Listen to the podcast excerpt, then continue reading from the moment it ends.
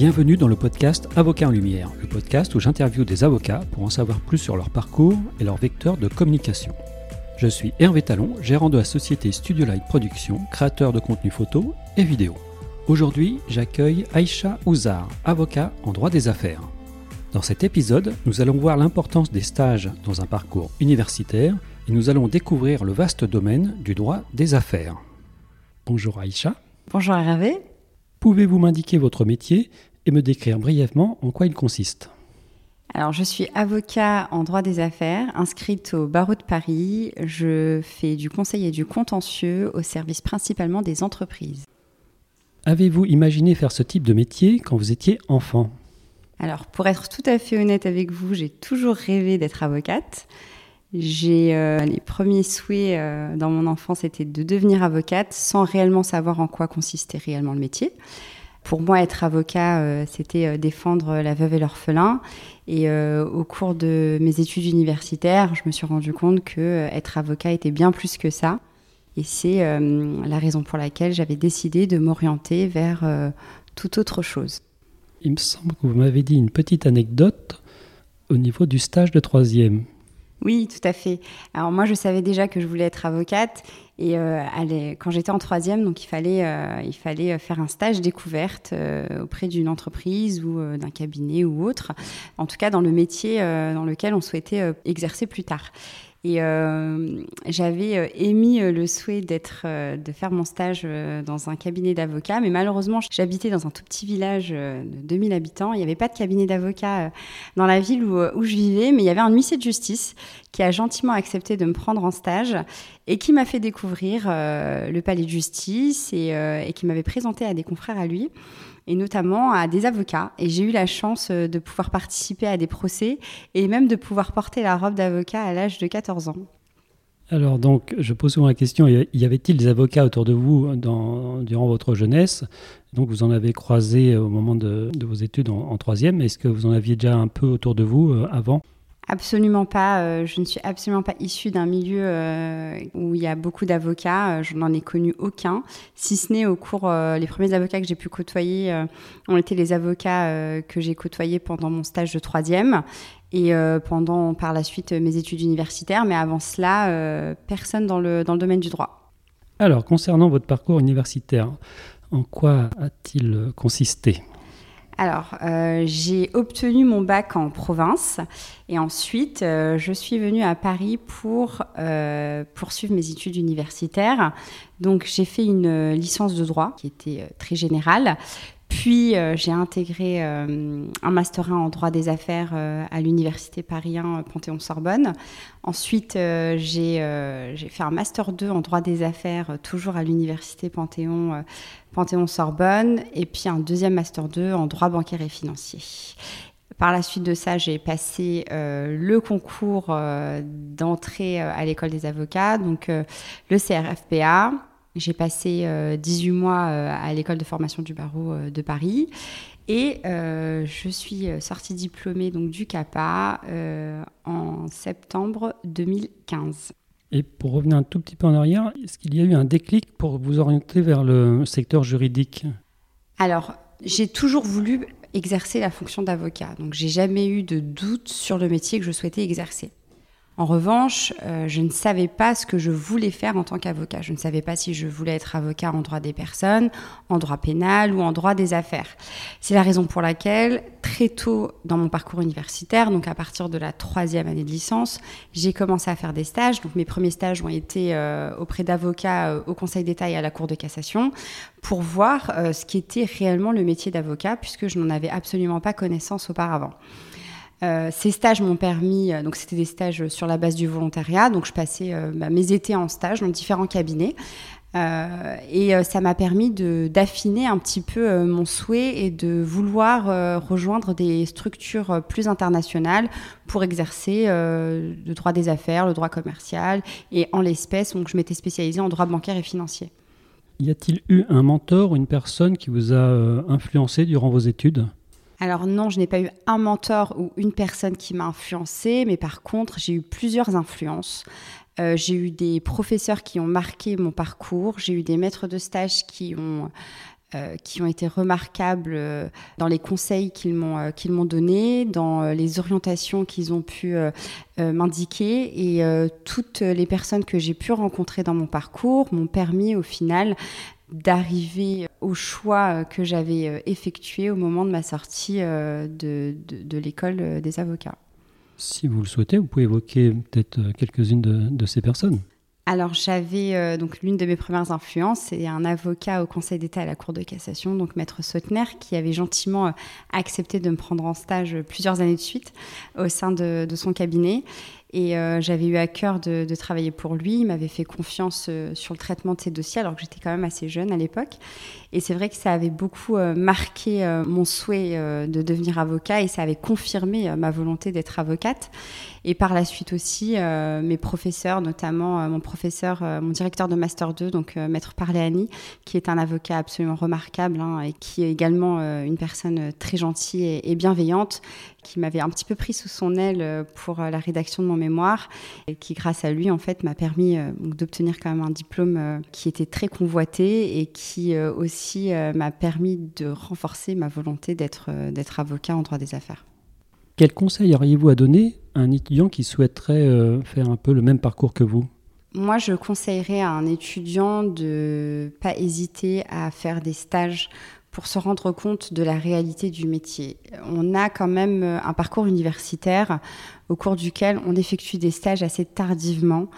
Euh, en tout cas des stages obligatoires. Donc moi, le premier conseil que je donnerais, c'est de faire des stages facultatifs euh, l'été, juillet, août, un mois chez des avocats pour voir de plus près le métier et être sûr euh, des choix professionnels que cet étudiant sera amené à faire. Donc ça, c'est le premier conseil. Deuxième conseil, je lui conseillerais de lire beaucoup parce que euh, c'est un métier dans lequel euh, on lit énormément, on rédige aussi énormément. Donc il ne faut pas hésiter à, à, lire, à se renseigner, à potasser pour être un petit peu à jour de ce qui se passe puisque on est complètement dépendant en fait de l'actualité juridique, économique et politique. Quel jour avez-vous prêté serment et quels souvenirs en gardez-vous? Alors, j'ai prêté serment il y a six ans jour pour jour, donc c'était le 19 novembre 2015. Le souvenir que j'en garde, c'est que c'était un jour de pluie et que par conséquent, j'espérais quand même prêter serment un jour où il fasse beau. Euh, je garde le souvenir euh, de ma maman très très fière de moi après euh, beaucoup d'années d'études et, et, aussi de doutes puisque je ne baignais pas dans un milieu juridique et le parcours n'a pas été si simple. Dans quel type de structure avez-vous commencé vos activités et quel était votre rôle? J'ai débuté euh, ma carrière dans des structures anglo-saxonnes où j'étais euh, collaboratrice junior en droit bancaire et financier, euh, donc en financement bancaire, donc LBO, et aussi en financement de, projets. J'étais amenée à, à, rédiger des contrats de crédit, des contrats de sûreté, à effectuer toutes les formalités qui étaient afférentes à la signature des contrats et à préparer aussi la signature des contrats.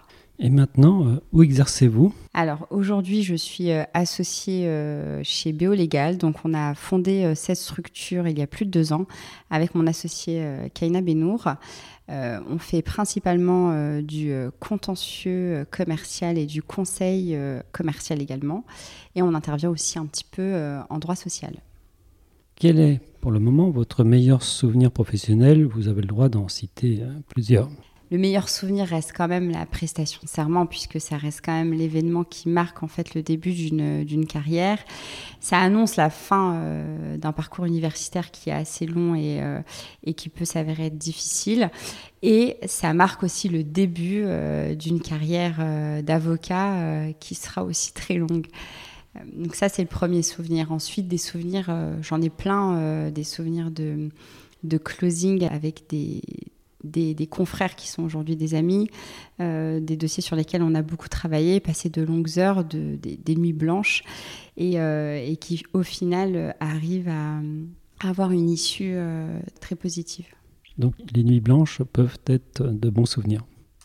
Alors, les nuits blanches en elles-mêmes ne sont pas de bons souvenirs. En revanche, c'est euh, comment se sont déroulées les nuits blanches quand on est euh, bien accompagné euh, de confrères bienveillants, qu'on apprend plein de choses et que on, arrive finalement à, sortir le meilleur de soi malgré la fatigue et malgré la pénibilité. on en garde finalement un bon souvenir. Vous êtes avocate spécialiste en droit commercial. Pouvez-vous m'expliquer en quoi cela consiste et sur quel type de dossier vous intervenez? Je, suis avocate donc en droit des affaires. C'est un métier qui est assez vaste puisque euh, c'est un métier où on intervient aussi bien en conseil qu'en contentieux. Euh, on accompagne des entreprises, donc des chefs d'entreprise, des entrepreneurs, des startups dans le, dans le cadre de différents contentieux qu'ils peuvent rencontrer. Donc, c'est des contentieux qui peuvent avoir lieu avec euh, des commerçants, des prestataires euh, ou ce genre de choses, mais également euh, en conseil pour les aider justement à restructurer leur groupe, pour permettre une certaine forme d'optimisation, pour faire des, des, montages qui leur permettraient de pouvoir être plus rentables. Est-ce que vous pourriez nous donner un exemple, par exemple, des deux, ou trois derniers dossiers que vous avez traités de, manière, de manière générale? Alors de manière générale, euh, on a fait euh, dernièrement des sessions de fonds de commerce, donc qui sont euh, des opérations assez courantes au sein du cabinet. Euh, on fait euh, également des sessions de parts sociales, des sessions de titres. Euh, dernièrement, on a travaillé sur des contentieux donc de perte d'exploitation pour un groupe qui détient plusieurs restaurants à travers la France et qui a malheureusement pas pu obtenir l'indemnité de perte d'exploitation due à la fermeture administrative de leurs établissements. On a également des contentieux avec des groupes de sociétés. donc, par exemple, c'est des contrats qui sont conclus pour euh, des prestations de services. Les prestations de services ne sont pas honorées ou alors elles sont honorées mais elles ne sont euh, pas euh, rémunérées. en conséquence, nous, on fait le nécessaire pour tenter de recouvrer les créances ou alors on a des avenants à des contrats euh, qui doivent être rédigés, euh, des consultations juridiques sur des questions euh, assez précises, des contentions entre fournisseurs et, clients, avec des, des, dommages derrière qui peuvent s'élever à plusieurs millions d'euros. Et intervenez-vous sur d'autres domaines? On intervient euh, subsidiairement euh, en droit social. Alors toujours cette volonté de, vouloir être proche de notre client et de vouloir l'accompagner dans tous les aspects euh, de sa vie sociale. comme notre clientèle est essentiellement chef d'entreprise ou entrepreneur, ils sont également exposés aux contentieux prud'homo et aux problèmes en droit social. Ce serait quoi un contentieux euh, prud'homal? Par exemple, euh, on peut avoir un chef d'entreprise euh, qui a licencié un salarié et qui se voit assigné devant la juridiction prud'homale. Donc à ce moment-là, ce chef d'entreprise nous demande de, l'assister devant cette juridiction afin de pouvoir faire valoir les raisons pour lesquelles le licenciement a été prononcé. Suite à une remarque judicieuse d'une élève avocate, Mantine, que j'ai eu euh, l'occasion d'interviewer dans un précédent épisode, elle se pose une question sur son entrée dans la vie active et elle souhaiterait savoir si vous gérez aisément euh, votre vie professionnelle et votre vie personnelle. Alors c'est très difficile de, euh, de, gérer les deux. tout dépend de la structure qu'elle désirera intégrer. Euh, pour réussir à avoir euh, un équilibre entre les deux. C'est vrai que certaines structures euh, permettent d'avoir une vie privée à côté d'une vie professionnelle assez remplie et d'autres structures malheureusement ne nous permettent pas d'avoir une vie professionnelle et une vie privée équilibrée puisque l'implication dans ce type de structure est telle que euh, les soirs, on rentre tard. Euh, parfois, on rentre pas du tout. On rentre le lendemain. Et, euh, dans ces cas-là, ça reste quand même très compliqué de, pouvoir mener un équilibre sur, ces, sur cette vie privée et vie professionnelle. Est-ce qu'il y a un moyen de savoir si on va arriver dans un cabinet justement où c'est, on va dire, chargé et un autre peut-être un peu moins? Est-ce qu'on peut le deviner ou pas? En principe, en toute transparence, les euh, associés qui recrutent annoncent quand même hein, le rythme des collaborateurs. Euh, on sait que dans les structures anglo-saxonnes, euh, l'investissement et l'implication doivent être à 100%. Donc ça, c'est plutôt, un secret de polychinelle. Enfin, je veux dire, tout le monde le sait. En revanche, sur des structures de taille plus moyenne, moi, j'invite les, étudiants ou les futurs collaborateurs en tout cas mes futurs confrères qui entrent dans la vie active, à poser la question et à demander tout simplement si avoir une vie privée est, aisée au sein du cabinet. Et de toute façon, c'est une préoccupation qui est, qui est légitime. Tout le monde se pose la question, donc les associés ne seront pas surpris d'avoir ce type de questions venant de la part de futurs recrues et surtout de voir si des aménagements sont possibles. Donc avec euh, l'épidémie euh, qui, sévit actuellement, beaucoup de cabinets ont mis en place le télétravail, chose euh, qui n'était pas forcément automatique il y a quelques années. Donc cette possibilité de télétravailler pourrait permettre justement bah, de rentrer peut-être un petit peu plus tôt et de repartir plus tard le matin. Les avocats font partie des professions réglementées dans le secteur juridique, comme les notaires, les huissiers de justice et autres commissaires-priseurs. Donc, quels sont les vecteurs de communication dont vous disposez?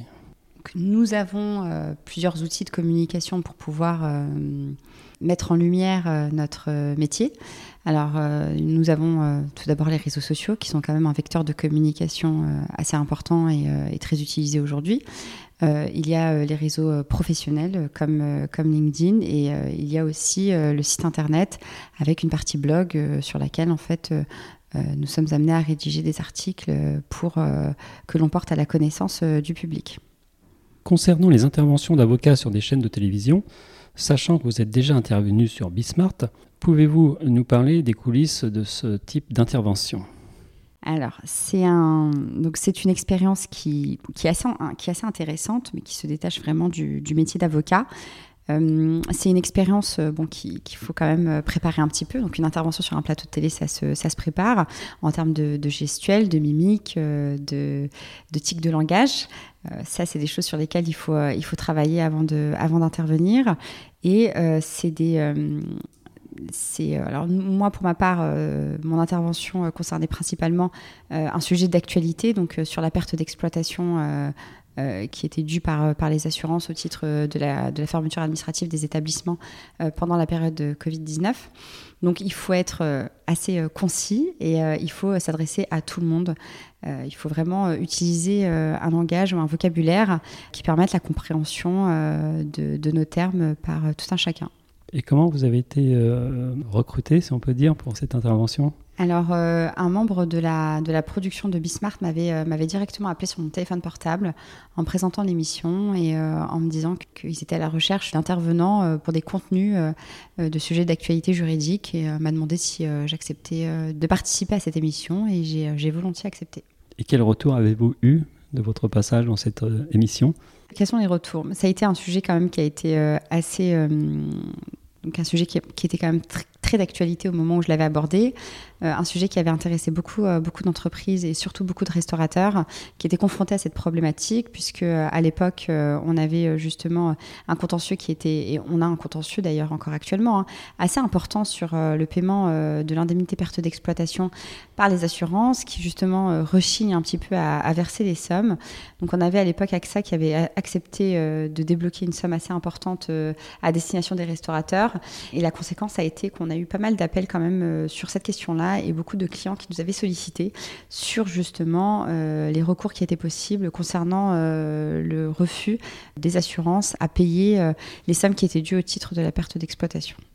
Alors, outre les réseaux sociaux, vos sites internet et vos interventions sur des chaînes de télé, y a-t-il d'autres canaux de communication qui pourraient vous mettre encore plus en lumière? Bah, Il reste la télé. Donc il y, a les émissions de télé, parce que Bismarck c'est quand même...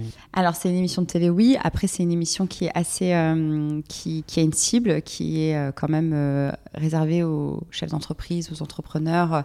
Donc nous c'est une cible, mais c'est vrai que des avocats font des interventions sur des plateaux de télé, des journaux télévisés. Pour avoir une visibilité qui est d'autant plus importante. Donc ça, ça peut être un canal. Et puis après, il y a tout simplement au quotidien le bouche à oreille. Hein, quand on a un client qui est plutôt satisfait de, vos services et qui est assez content des résultats que vous avez pu obtenir pour lui, il n'hésitera pas à vous recommander. Donc ça, c'est quand même la première source de, de recommandation. La langue française est partie intégrante de votre métier. Il y a maintenant un petit rituel dans ce podcast pour chaque invité, c'est de connaître le mot ou l'expression que vous appréciez tout particulièrement. Alors le mot que j'apprécie, c'est obséquieux. Alors obséquieux, pourquoi? Parce que euh, ça fait référence à, à la politesse et au fait d'être assez policé. Mais en revanche, bon, il peut être aussi interprété comme étant poli à l'excès et donc hypocrite. C'est un mot que j'aime beaucoup puisque c'est un comportement qui est quand même assez propre aux avocats, où on est un petit peu obligé d'être assez policé dans nos relations au quotidien, d'une part entre confrères, mais également avec nos clients, puisqu'on doit quand même toujours garder son sang-froid et toujours amener euh, des euh, remarques ou euh, même des décisions, hein, bonnes ou mauvaises, de façon très polissée. J'ai cru comprendre qu'il y a un adage qui vous plaît tout particulièrement, qui plaît d'ailleurs à votre associé. Est-ce que vous voyez ce, dont je veux parler? Alors je crois qu'il vaut mieux un bon accord qu'un mauvais procès, si je ne me trompe pas. C'est ça, et pourquoi il vous plaît cet adage? Alors pourquoi il nous plaît? Puisque euh, nous, on essaye euh, au cabinet de, transiger au maximum et de ne pas aller au bout des procédures judiciaires, bien évidemment, dans l'intérêt de nos clients. Pourquoi? Puisque les procédures sont quand même assez longues et on n'est pas sûr en fait de pouvoir euh, maintenir euh, le procès contre X ou Y société jusqu'au bout, puisque derrière, il peut y avoir euh, des problématiques de procédure collective ou autre. Donc c'est la raison pour laquelle on essaye quand même de trouver une voie amiable avant d'aller euh, jusqu'au bout du procès. À l'inverse de ces expressions écrites, y a-t-il un, tic à l'oral que vous n'appréciez pas beaucoup? L'idée, c'est pas de dénoncer, mais c'est juste d'essayer de, de s'améliorer soi, et puis peut-être que les autres tireront aussi des bénéfices moi, j'ai un tic aussi hein, que, j'essaye d'améliorer, c'est de débuter mes phrases par alors. Alors, alors, alors. Voilà. Donc c'est vrai que j'essaye de travailler là-dessus et c'est un tic euh, que j'entends beaucoup et, euh, pour lequel il faudrait euh, essayer de, de, faire attention et essayer d'éliminer son langage. Je pense que je partage ce tic avec vous. Pour conclure cet épisode, y a-t-il une question à laquelle vous auriez aimé répondre et que je ne vous aurais pas posée? Euh, Oui, euh, j'aurais voulu quand même avoir euh, la question de, de savoir si dans mon parcours, avec les obstacles et, tout ce qu'on peut rencontrer, hein, si c'était à refaire, est-ce que je referais la même chose? Donc je vous laisse répondre à votre question. Alors pour ma part, oui puisque euh, la diversité des cabinets que j'ai pu, euh, que j'ai pu côtoyer m'ont amené euh, au choix dans lequel je suis aujourd'hui. Et je pense que si je n'avais pas eu la chance de pouvoir travailler dans d'autres structures, le choix de, de m'installer, de créer ma propre structure ne me serait peut-être pas venu. Donc si c'était à refaire, je le referais. Maintenant que l'on vous connaît un peu plus, si l'on souhaite faire appel à vos services, comment fait-on? Alors, vous pouvez trouver mes coordonnées euh, sur Internet, donc en tapant Aïcha Ouzar. Donc, on a mon adresse euh, mail, mon adresse postale et mon numéro de téléphone, mais également sur notre site Internet et sur les différents réseaux sociaux, donc euh, Facebook, LinkedIn et Instagram. Je vous remercie beaucoup pour cet entretien. Merci Hervé. Avant de vous quitter, je vous invite à vous abonner à ce podcast pour ne pas manquer les prochains épisodes. Et surtout, n'hésitez pas à me donner une note de 5 étoiles sur Apple Podcast si l'épisode vous a plu. Si vous êtes avocat et que vous souhaitez participer à ce podcast, vous pouvez me contacter via LinkedIn ou mon site internet. A bientôt pour un nouvel épisode.